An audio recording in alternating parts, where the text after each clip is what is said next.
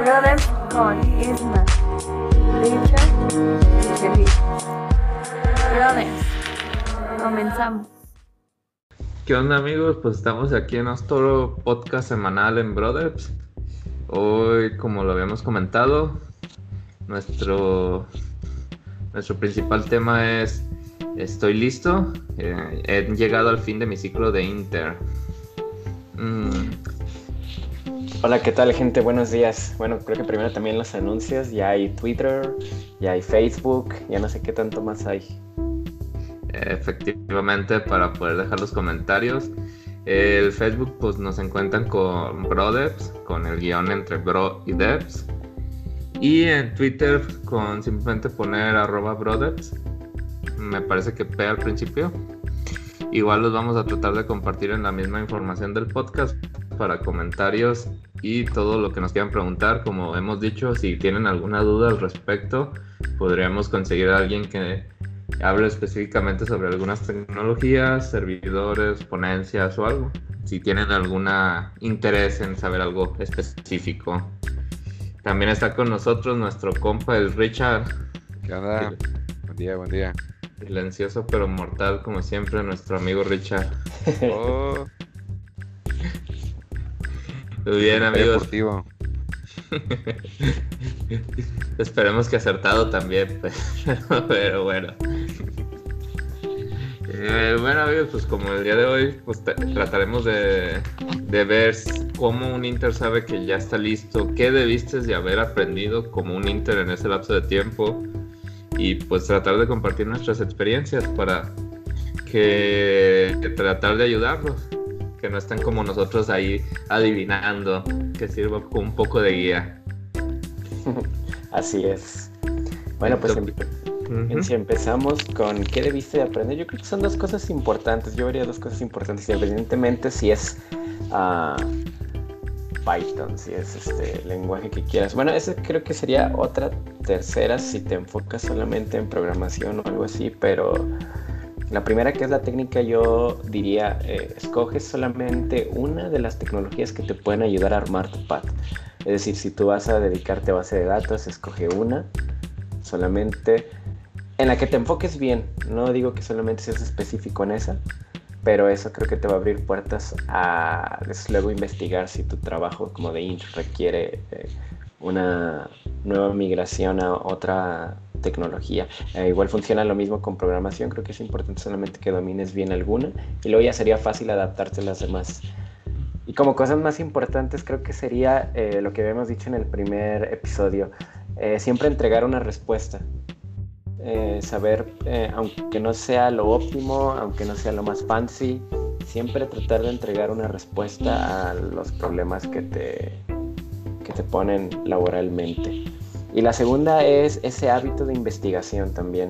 Creo que es parte de la primera, que te va a ayudar mucho a entregar esas respuestas, el saber cómo buscar. Ya sea que lo googlees, Stack Overflow, a personas que estén ahí en tu mismo ambiente laboral, eh, mentores e inclusive personas dentro de ahí de la misma empresa donde estás ya haciendo tu internship. Yo creo que para mí esas serían las tres principales virtudes o habilidades, vamos a decirle así, de, que tú deberías de tener como intern. Tú ahí te estás enfocando más a la parte tecnológica, a la parte pues más como de conocimiento técnico, digámoslo Es- así. Sí. Eh, sí, está chido, o sea, tener un fuerte, un lenguaje fuerte en el que tú digas, aquí me defiendo muy bien, aquí soy chido, aquí pregúntame lo que quieras y, en el, y me puedo adaptar fácilmente a otros porque a final de cuentas la- las bases son las mismas en muchos lenguajes. Totalmente, sí. Hasta ahí estoy de acuerdo, pero también pienso que el Inter debería, por ejemplo, si yo como Inter quiero adaptarme a esta empresa, pues tengo que ir aprendiendo su metodología de trabajo. Eh, por ejemplo, si usan, eh, si usan Scrums, si usan eh, un modelo en cascada, un modelo de caracol, que ahorita me dicen qué chingas estoy diciendo.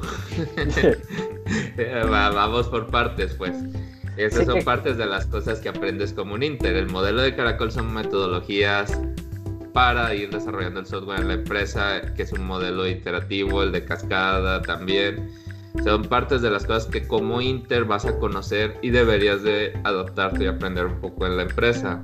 Sí, y generalmente son cosas que es muy fácil aprender porque solo la ves de forma teórica en la universidad.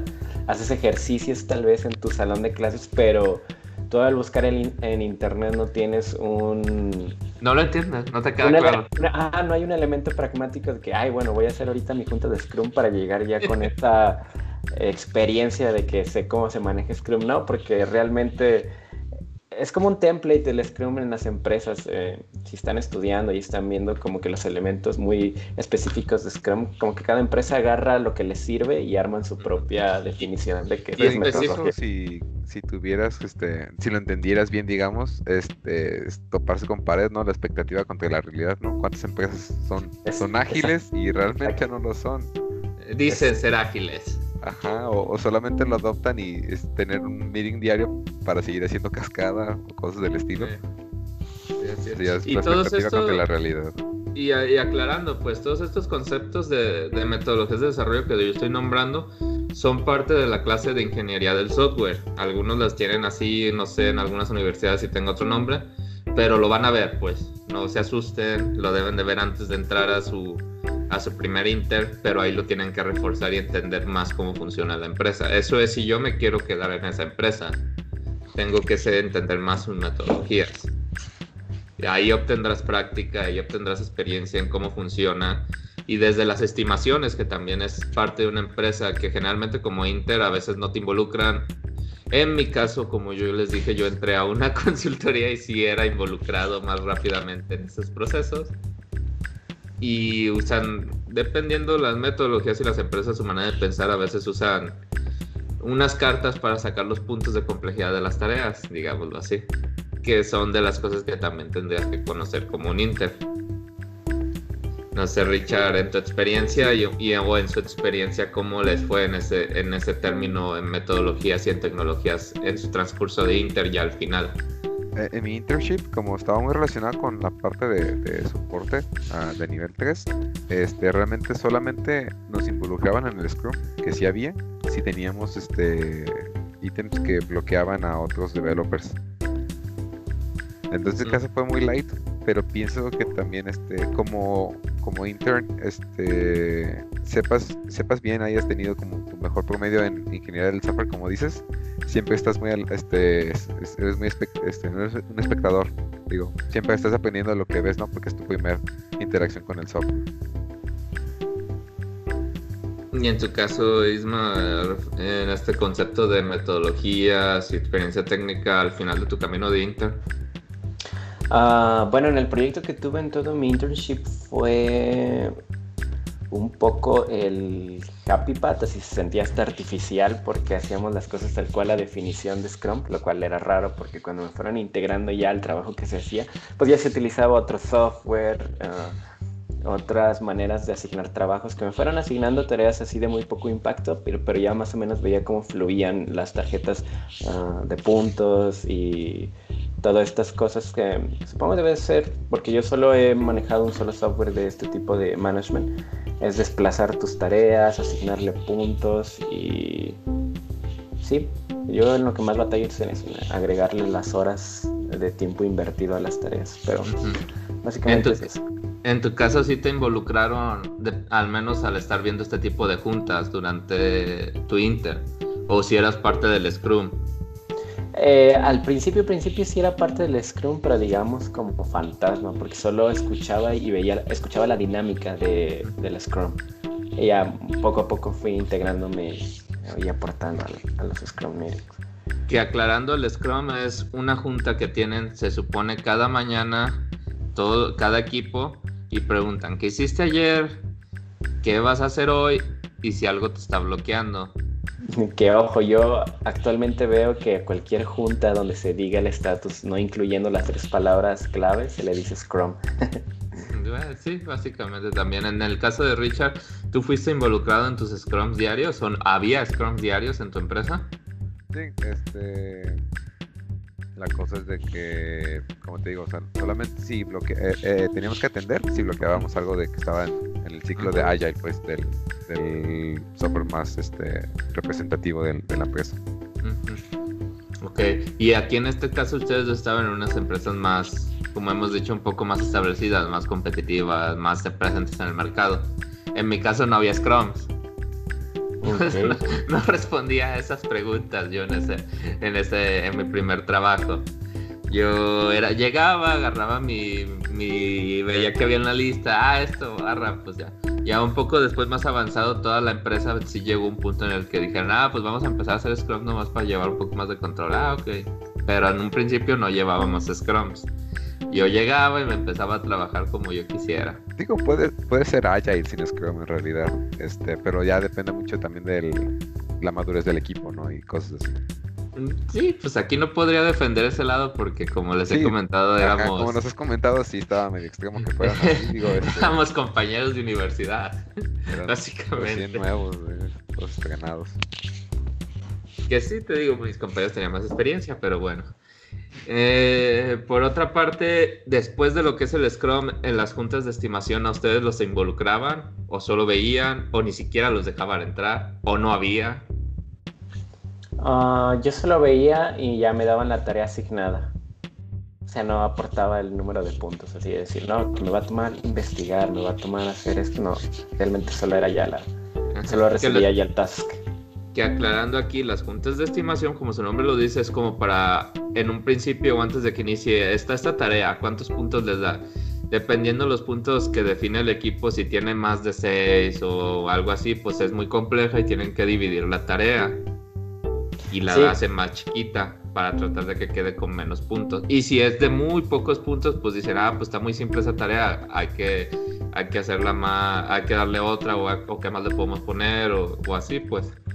Sí, que suena, suena un poco extraño, pero la dinámica es que eh, en las tareas de software, no sé, en otro tipo de profesiones, pero lo que tratan de hacer con esto de los puntos es como tangibilizar el esfuerzo, porque no hay como una ponderación, es como que muy abstracto. Entonces, dependiendo la dificultad contra el tiempo, es el valor que se le da, por eso no hay como una, una ponderación exacta. Sí, digo, más o el menos valor, eso. el valor que le dan es este relativo a cada organización, ¿no? Uno puede ser de 1 al 100, uno, de, uno del 1 al 5, digo. Uno del 1 al 10, ajá. Sí. Y, y el problema aquí es la experiencia, pues a lo mejor si son muchos des- desarrolladores muy jóvenes, una tarea que realmente no es tan compleja, pueden pensar que sí lo es. Y viceversa, Sí. una tarea que no es compleja, pueden pensar que es muy fácil. En mi caso, no había esas juntas a un principio, en el principio en el que yo empecé a trabajar. Ah, se empezaron a adoptar al final de los últimos tiempos en el que yo estuve ahí.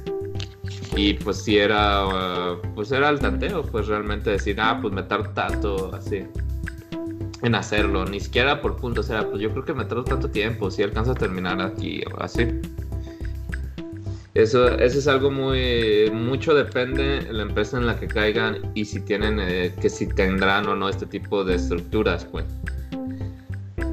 Eso es algo también muy, muy fuerte. Pasando, una, pues habiendo aterrizado esto de, de qué es lo que nuestra experiencia y lo que deberían de reforzar como Inter y lo que deberían de aprender, pues, ¿qué pasa si yo no me quiero quedar en esa empresa? Si yo quiero, mm, pues sí, ya hice mi experiencia, me sirvió, pero quiero, pero me quiero quedar o me quiero ir a otra empresa. ¿Qué podría perderme? En tu experiencia, pues eh, creo que ahí eh, Isma no tiene ese, ese camino de experiencia, siempre estuvo en esta misma empresa en la que él sigue actualmente. Así es. Eh, en el caso de Ricardo me parece que pues ya lo tiene eh, un poco asimilado como Sí, Inter. buscaron que- un par de cosas. como Inter te quedaste ahí un tiempo pero brincaste al poco, si no me equivoco. Yo pues cha- he chapulineado en otras dos, tres empresas. Eh, en el caso de Isma, ¿tú sientes que te perdiste de algo? ¿Cambiarías algo tu decisión de, de como Inter haberte quedado siempre ahí o no? Mm, creo que no, realmente fue un pat agradable, entonces no. tal vez, pues es que es, es complejo porque siempre piensas que puede haber cosas mejores, pero realmente como que el pad que tú ves estuvo bien. Y como te digo, todo fue gradual, fue respecto a la teoría que se vio contra la universidad. Entonces que en general fue, no, estuvo bien, no, me agradó. Es como un un tip que daría es que es que está un poquito complejo porque cuando sales como intern en realidad de, to- de todas las opciones que hay en ingeniería de software no sabes realmente cuál vas a escoger. Pero si encuentras la manera de encontrar qué te gusta a temprana edad que te enfoques en eso y busques una posición en la que puedas desarrollar eh, más experiencia en ese perfil que tú estás buscando. Sí, como, de, como dijiste, o sea, si te quieres enfocar a base de datos, pues tratar de sacar la mayor, enfocarte a una, prepararte bien en este tipo de motor de base de datos y viceversa en lenguajes, pues. sí Eso exacto me parece que es a lo que te refieres. Sí, y aunque ya hayas conseguido un trabajo de intern en cierta cosa y tú sigues estudiando y aprendiendo y ves que alguna cosa es más interesante, creo que no desperdicias la experiencia que ya eh, tuviste y puedes reiniciar. Creo que es lo chido de la carrera que en cierto momento puedes este, reiniciar lo que aprendiste, pero los conceptos básicos de ingeniería ahí están, entonces puedes hacer ese switch. Ah, ahora, pues tú, tú también, o sea, desde que entraste a esta empresa y tu desarrollo, pues has estado muy a gusto, tanto así que pues tú te has expresado con nosotros de que sería muy difícil que te cambies de empresa, solo que fuera algún tema que te llama mucho la atención, que es un tipo de programación diferente, pues en el caso como, como has dicho, Spotify, del procesamiento de audio y cosas de ese estilo. Sí, exactamente. Sí, mi cambio es- sería una de las decisiones fuertes para cambiarme donde actualmente trabajo. Que ojo, decir que está a gusto no quiere decir que esté cómodo y en una zona de confort, así que pues nomás hago esto y ya sé que ya no hago nada. Es decir, que él está a gusto con las tecnologías Sí, claro. que desarrolla, con lo que sigue aprendiendo, que no siente que se haya estancado. Sí, y eso que, que de lo que estás hablando creo que sí está muy importante. Es muy, muy peligroso sentirte como en tu zona de confort y en todos los ámbitos de económico, en lo que haces. O si todo ya se hace rutinario, creo que es cuando debes de levantar la voz a la autoridad que sea pertinente para que no pase eso.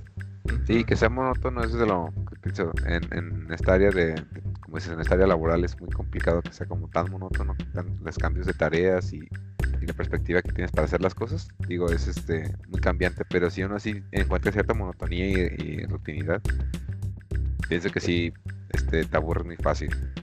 Sí, fuera de lo, de lo laboral como intern, digamos, este, individualmente es que el tiempo, es el tiempo perfecto para que tú hagas eso, porque yo supongo, no estoy, voy a generalizar, pero sé que cada caso es un caso, eh, como de intern las responsabilidades son menos, entonces tienes esa posibilidad de cambio y de no tomar en cuenta esos pequeños detalles como eh, la ubicación a donde vas a trabajar, el sueldo que tienes, si va a bajar, si va a subir. Bueno, ahí yo creo que es el momento perfecto para que estés en el sub y baja de opciones.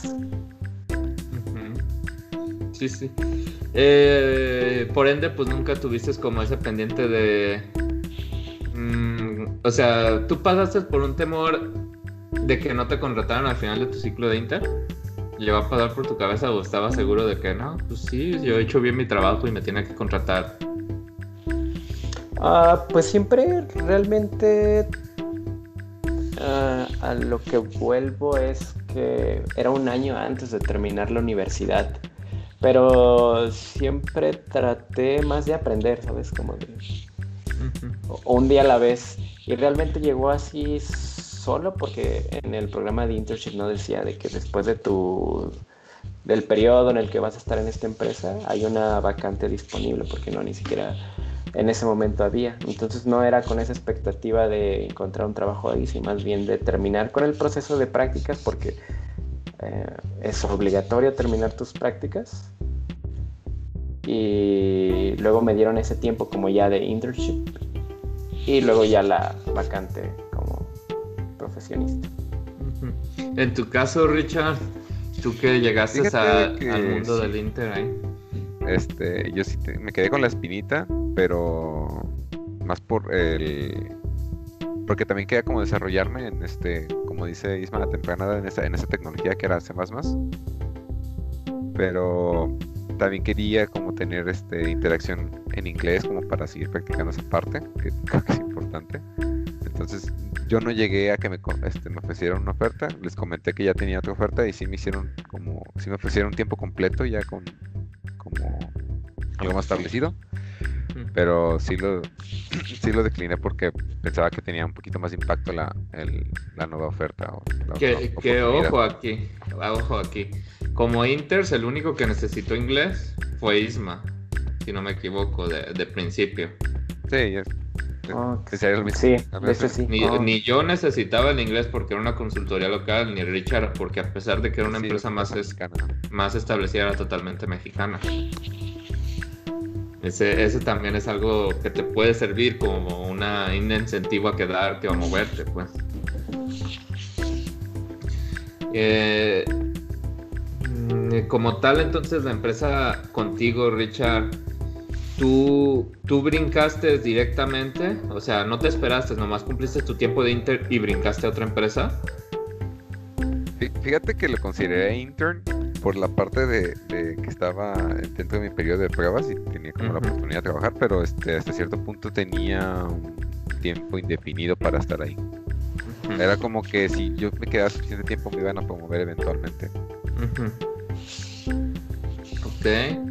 En mi caso, yo pues empecé mi Inter, firmé mi contrato y no volví a firmar un contrato en mi vida. Así que pues como, como puedo intuir, pues mi periodo de Inter fue, fue eh, evolucionando automáticamente, pues. Porque si bien, oh, pues, si no, nomás firmé una vez, Pero firma- firmaste una vez y luego ya era eh, pacto de caballeros o qué? Era pacto de caballeros, yo tenía una hoja en blanco firmada, güey. Ok, ok. Fir- firmó una hoja donde no decía la fecha de salida. Exactamente. Esas son de las cosas pues turbias que manejan las empresas pequeñas Ajá. o consultorías de desarrollo que te haces firmar a veces tu renuncia y uno pues está verde, quiere trabajar. Sí, yo te firmo, ten, ándale. Sí. Te digo, no, es un espectador ahí, no ve qué pasa, ¿no? No sabe. Ahí caemos en el caso de que si estás hablando, si estás negociando, eh, comillas, comillas, con alguien que no tiene ni idea, eso no es negociar. Sí, que fue la frase que dijo nuestro compa Lisma. es, es algo muy cierto, pues. Y pasa con los Inter. Y el punto de estos podcasts es tratar de advertirles eso. Nadie tiene por qué hacerte firmar esas hojas y tú te puedes negar.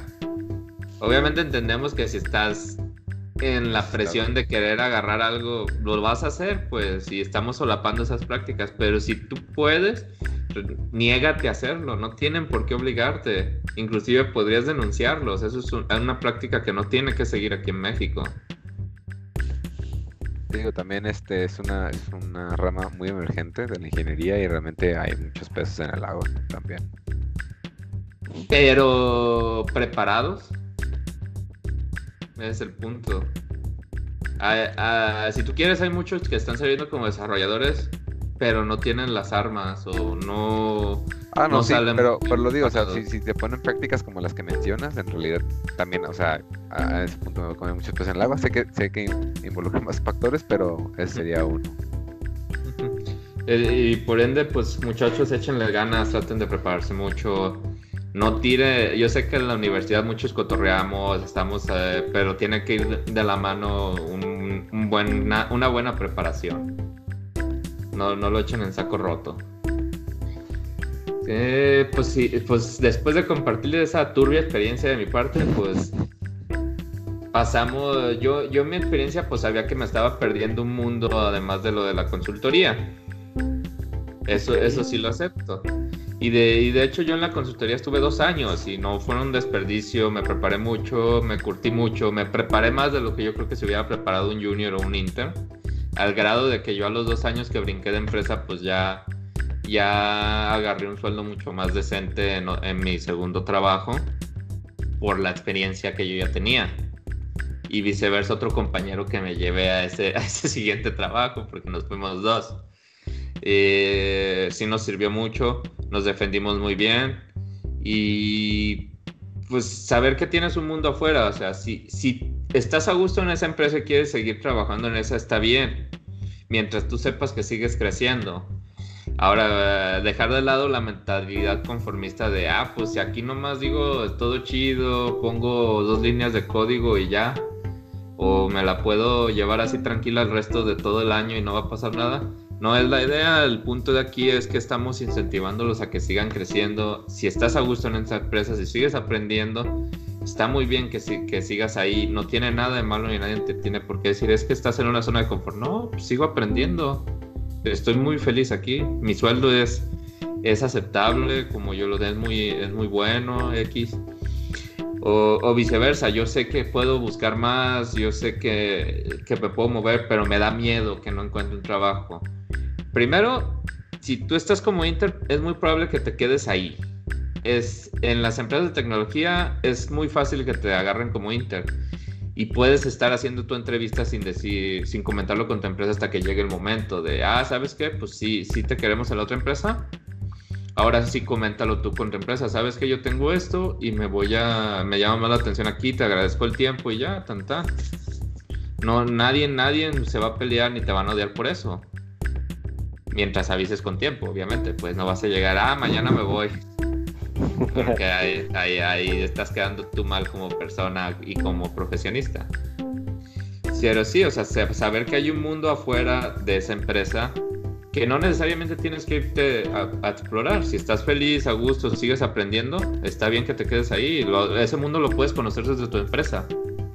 A final de cuentas, en los campus, party, en los hackers garage que estamos haciendo de publicidad o, otro tipos de foros. De eso, de eso no se asusten. Ahora, si yo quiero salirme a buscar una posición enseguida de Inter, si yo me quedo en la misma empresa no me van a entrevistar. Es muy rara la empresa que se maneja así, que te vuelve a entrevistar para subir de posición. No sé si alguno de ustedes pasó por eso. Mm, a mí sí me pasó. A tú sí tuviste una entrevista para ser promovido de Inter a Junior. Tú también, Richard. No, no, no, yo digo que sí, el caso de Isma, según yo también, lo volvieron a entrevistar de la misma empresa para contratarlo de nuevo. ¿En tu caso? No, en mi caso no, en mi caso no. Este, en mi caso, como te dije, me, me, dieron un contrato firmado y adaptativo por el resto de esos dos años. Tenía la autorrenovación. La autorrenovación, eh. Y pues si quieren vamos tratando el tema en el que a Isma sí recibió una entrevista, porque este es un caso que pasa solo en empresas grandes, como por ejemplo en la que está Isma, y por ejemplo en Oracle yo lo he escuchado que también llegan a, hacer entrevistas en ese tipo de, de promociones, pero no, no estoy totalmente seguro. En tu caso, Isma, ¿cómo fue ese proceso? Tú terminas tu Inter y pides la... Sí, la, la, cosa es que cuando terminé mi internship, uh, todavía faltaba, como les decía ya muchas veces, faltaba un año. Y la modalidad en la que podían contratarme era a través de una agencia. Creo que luego podemos tratar ese tema que en otras profesiones en el mundo de IT también se manejan los contratos directos a empresas y los contratos a agencias que ayudan a manejar los recursos de la empresa. En, el transcurso de esta temporada podríamos hacer sesiones así de como de recreo, pues que no tratemos exactamente el punto de evolución y que tratemos algún tema en específico en ese podcast. Sí, ajá. Eh, el concepto rápido de la agencia es maneja tus recursos, manejas tus recursos, eh, le damos a la empresa los ingenieros que necesitan y tomamos un porcentaje del total de lo que percibe el ingeniero. Así en crudo, eso sería básicamente. Pero entonces, en el equipo que yo estaba teniendo educación y en el proyecto que yo estaba se terminaron, pero el proyecto en el que estaba no requería de una persona contratada. Entonces es cuando me dieron la oportunidad de entrar a, otro proyecto dentro de la misma empresa, pero tenían que verificar que los conocimientos que tuviera fueran aptos para la posición. Por eso fue la empresa, perdón, por eso fue la entrevista que tuve que realizar en ese proyecto. Ok, y para esa entrevista, ¿qué, qué te sirvió de lo de lo Inter? ¿Qué, qué, qué te hicieron en preguntas en tu entrevista relacionada a tu Inter? Ok, tuve preguntas técnicas del lenguaje, en este caso mi posición era para Java. Tuve conceptos uh, básicos de ingeniería de software. Tuve tres problemas de complejidad logarítmica. Y una entrevista muy friendly con gerencia, que esa ya fue sobre soft skills y ya, bueno, como tal vez cualquier entrevista. Eh, ¿Te gusta conversar en los pasillos? Sí, ah, ok. sí, no, de cuáles son tus hobbies y cosas así, de ese tipo. Y sí, eh, entonces, ¿tú, ¿tú cómo pondrías de estresante tu entrevista para subir de posición? Del 1 al 10. Yo creo que es la... Son diferentes las modalidades y aunque he estado en la misma empresa, sí he estado en diferentes entrevistas de ciertas este, empresas. Porque bueno, antes de estar donde estoy, actualmente sí tuve otras entrevistas. Pero tienen un patrón a lo que voy observando. Lo que les decía en el primer episodio, siempre está el bueno, el malo. y el que te ayuda. Y el que te ayuda. Pero es, básicamente es, es, meter la presión de tantas personas en una sala de junta y como que todos los spotlights estén sobre ti. Y es, este, así es el, counter de pregunta y respuesta. Y a veces ni siquiera te dan esta oportunidad de terminar tu respuesta cuando ya van con otra pregunta. Y entonces solamente es así que estar fluyendo como que en el mismo esquema en el que ellos te están preguntando. Yo creo que también uno de los aspectos es para medir tu trabajo bajo presión, quiero creer. Que la gente no es malvada por definición, que lo hace para algo en las entrevistas. fíjate que lo hacen porque no son generalmente lo hacen este, personas relacionadas a trabajando en el proyecto y a veces esas personas no están este, capacitadas para llevar una entrevista, ¿sabes? O sea, y a lo mejor no lo hacen a propósito, lo llevan así porque piensan que así se debería llevar o porque así lo vieron que eh, les, pasó a ellos, ¿no? Sí, este, creo que sí tienes razón. Sí, solamente estamos perpetrando hacernos sentir así de... Digo, porque para dar una solución realmente lo haces con cabeza, porque no lo haces con Digo. Lo haces con tres, tres personas enfrente de ti. Esperando que lo hagas bien. Pero ahorita son virtuales, ahorita solo tienes a la pantalla y tres caritas ahí. Sí. Digo, también pues te mandan exámenes o, y luego te por, esperan que lo contestes durante la llamada, ¿no? En tu experiencia, Richard, ¿cómo fue tu...? Porque a pesar de que tú te quedaste en la misma empresa, y si bien ahí, ahí te quedaste, si evolucionaste. Ah, no, creo que, no, creo que no, me, no, me, no, me, no me di a entender, pero pues yo sí tuve una entrevista. Ah, ok. Este, pero no en la misma empresa, o sea, sí, eh, para mi cambio de, este, de trabajo sí tuve otra entrevista. Entonces, este. Porque entraste a Junior, pues acá en esta, cuando estabas conmigo entraste, entraste como Junior, Associate, que es como la posición inmediata. Por eso, por ahí va la pregunta. Ahí, ¿cómo fue tu entrevista, pues? ¿Qué te sirvió? Diría que estuvo de lo que aprendí, este, en mi, como por mi, decirlo en mi internship, este, la verdad no mucho, porque incluso cambié de tecnología, este, también, también fui a una, una tecnología de Java. No, sí, tú venías de C++, ¿verdad? Y te pasaste, y te pasaste a la, a Java. Exacto. Este, pero yo tenía, como dice Isma, yo sí, en, en la escuela así como que me me gustaba mucho el path de las bases de datos, entonces tuve preguntas de base de datos, preguntas de de ingeniería de software que no las esperaba en realidad, este, preguntas de patrones de diseño y esas cosas que también estudié por mi cuenta. Y también un, par de este, desafíos técnicos, bueno, de algoritmos. En general diría que estaba nervioso, pero es también como como cada quien lleva su nerviosismo durante una entrevista. Sí, eso, eso es importante, pues. Mm, nunca, nunca te van a decir si la estás cagando, para empezar. Si la estás regando. Es muy raro, sería muy, muy mal visto del entrevistador decirte, no, no, así no es, estás todo mal. Te van a, pues te van a dar por tu lado, pues. Para empezar, pues, no tiene caso de que te pongas nervioso porque no te van a corregir, pues te van a dejar hablar lo que tú quieras hablar. Desde ese punto, pues ya ni cuenta te vas a dar. Sí, si empezar, o tuviera sea, que dar unas notas al, al respecto de, de esa, de esa entrevista es, este, sí, definitivamente si vas a hacer el, el desafío, el, el algoritmo o el desafío, este, sí usas pseudocódigo, no tiene tanto valor si lo haces con sintaxis. Este, En tu caso y- te admitían el pseudocódigo, no necesariamente. de hecho me hicieron, pseudocódigo. me hicieron esa, ese, ese comentario porque yo lo hice con sintaxis. Digo, no te apures tanto por eso, tú nomás como establece la- los pasos del algoritmo. Ok. Como tal, entonces, ¿qué tan estresante fue tu entrevista? De, si fuera del 1 al 10, yo diría que sí estaba en un 6. O sea, era como lo suficiente para que estuviera alerta, pero no lo suficiente como para que me abrumara. Ok. Está, está bien. sí. En mi caso, pues le- les comento, pues yo como estaba en la consultoría, pues fue gradual mi evolución. Mi siguiente entrevista fue como para un senior nivel 1, si lo quieren ver así. Y realmente fue muy light. Por lo mismo de que caí en otra empresa un poco relajada. No fue tan, tan fuerte.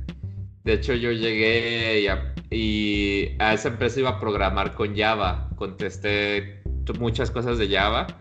Y cuando llegó el ejercicio, como yo venía de trabajar con .NET, llegué y lo puse con .NET, que el que ha trabajado con .NET sabe que las lambdas, uno estaba más acostumbrado en lo que son funciones lambdas a trabajar con .NET y el problema se los resolví con funciones lambdas, a lo cual me, me dijeron, no, pues está chido, pues ya lo, ya lo resolviste. No, era el- no lo queríamos ver así, pero vemos que entiendes. Ah, pues ya, así lo dejé. No lo hagan, muchachos. El punto es desarrollar toda la lógica. Yo ahí, yo ahí pues iba ya medio enfadado porque pues sí fue una entrevista un poco larga, muchos conceptos.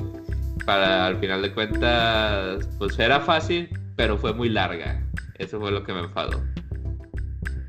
Ya cuando, eh, aparte pues yo te, ya iba tarde a mi trabajo verdadero, porque obviamente no avisas en tu trabajo que vas a ir a una entrevista, a otro trabajo.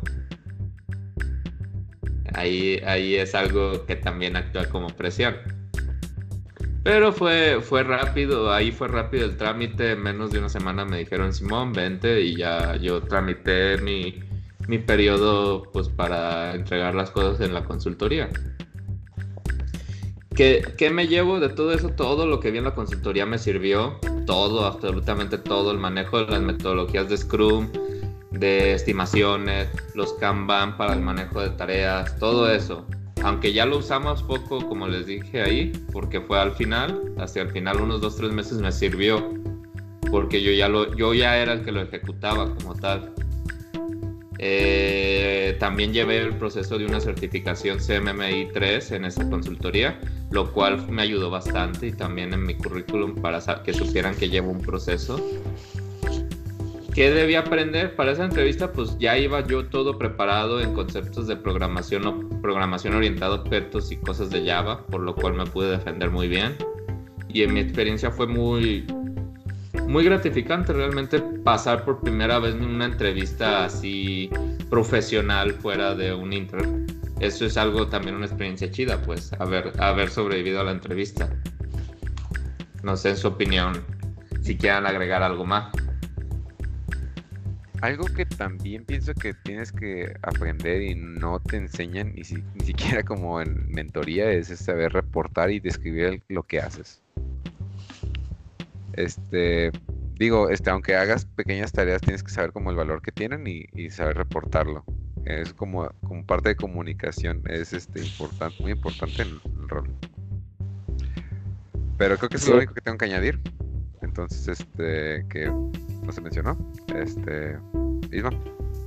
Sí, esa misma parte que dices de estar explicando tu trabajo, o sea, cómo vas pensando y solucionando el problema, que bueno, es hasta este punto y creo que lo seguiría haciendo. Ah, esa práctica es muy utilizada.